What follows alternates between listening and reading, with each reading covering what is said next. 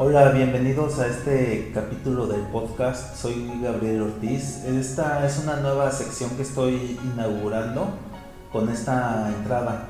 Es algo diferente a lo que les presento normalmente aquí, pero que a la vez se relaciona con la temática. La quiero titular esta sección como libros y librerías de segunda mano. Esto es porque tengo una debilidad por esos lugares y los libros que ahí se encuentran, que representan tantos años de sabiduría y son ejemplares de las personas que los atienden, que por lo general son sus propietarios. Cuando platico con ellos, todos coinciden en que más que un negocio es su pasión por los libros lo que los llevó a abrir su pequeño local. Y los entiendo a la perfección, porque cuando visito esas librerías quisiera comprar cientos de libros. Me apasiona hojearlos y ver que hace cuántos años se imprimieron. Y a pesar de la distancia en el tiempo, aún siguen dando tantos buenos consejos, contando grandes anécdotas, qué historias también se encuentran allí, solucionan, nos ayudan a solucionar problemas. La mayoría de las veces, aunque se hayan escrito hace tanto tiempo, siguen estando tan presentes como el instante en que se terminaron de imprimir o en el instante en que su autor los terminó de escribir también. A veces cuando escucho a alguien que dice que no lee porque no tiene dinero para comprar un libro, me da coraje y les hablo de esas librerías. Les comento que en ellas he encontrado varios libros que cambiaron mi vida y a un precio casi regalado. A veces en esos casos les regalo algún libro si es que tengo alguno conmigo en ese momento. Les digo lo que me costó y se sorprenden ya que por lo general gastan más en refrescos y comida chatarra en uno o dos días que lo que vale un libro usado. Con esta nueva sección quiero motivar a las personas a que escuchan este podcast a que visiten ese tipo de librerías que, se encuentren en su ciudad donde viven y vean los maravillosos libros que se encuentran en ellas y que por unos cuantos dólares o pesos o la, moneda que uses podrías comprar grandes obras de literatura, excelentes manuales, un gran contenido de superación personal y ventas, qué decir de educación financiera, la cual nos hace tanta falta en nuestra América Latina. Uno de los primeros libros que compré en ese tipo de librerías fue uno sobre ventas titulado Cómo vender cualquier cosa, de Joy Girard, quien obtuvo por varios años seguidos el récord Guinness a, la persona que más autos vendió al por, al por menor, año tras año hasta que se retiró. Esta persona llegó a vender más de 7000 autos en un año. Este libro actualmente ya no está disponible en las librerías. De hecho, hace 13 años que lo compré, ya no estaba disponible. Lo he usado como un manual de ventas.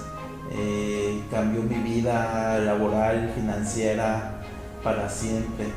Ahora parece una baraja, todo deshojado, todo maltratado por, por el paso de los años y todo el uso que le he dado y solo me costó 30 pesos mexicanos, el equivalente aproximadamente a 1.5 dólares. Imagínense ustedes, para hacer referencia a esto, una, creo que una Coca-Cola de 2 litros y medio, me parece que cuesta eso.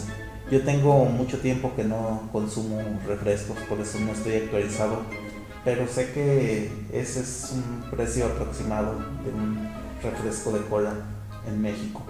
Y ese libro de 30 pesos cambió mi vida, como les digo, laboral y financiera. En todos los aspectos, en general, cambió mi vida.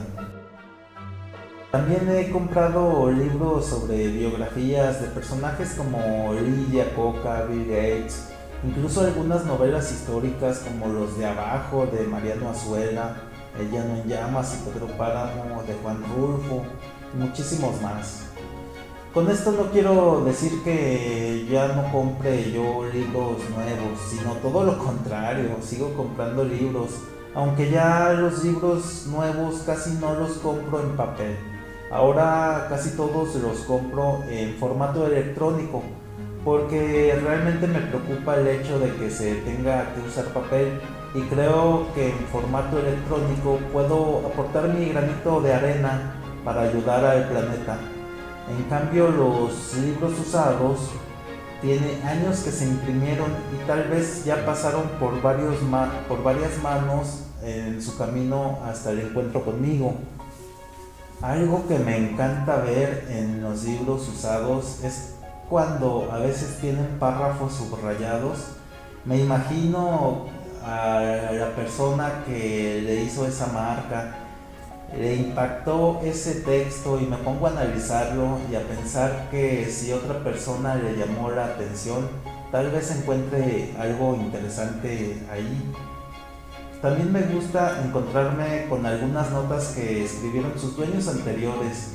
Hace poco compré un pequeño libro titulado Objetivos, Fíjeros y Alcáncelos ese libro me llamó mucho la atención que tenía subrayadas varias palabras y en la parte superior de esa misma hoja tenía la definición de esta. Eh, se notaba que la habían sacado del diccionario. Eso se repetía en muchas páginas. Si quieren verlas, las voy a subir en mi cuenta de Instagram para que las vean prácticamente compré ese libro por, esa, por esas palabras. Sinceramente fue lo que más me llamó la atención. El contenido es bueno, pero realmente no es algo que estaba buscando en ese momento, aunque ya lo leí. Hace poco también me encontré con un libro que cuando lo vi me atrajo por su título.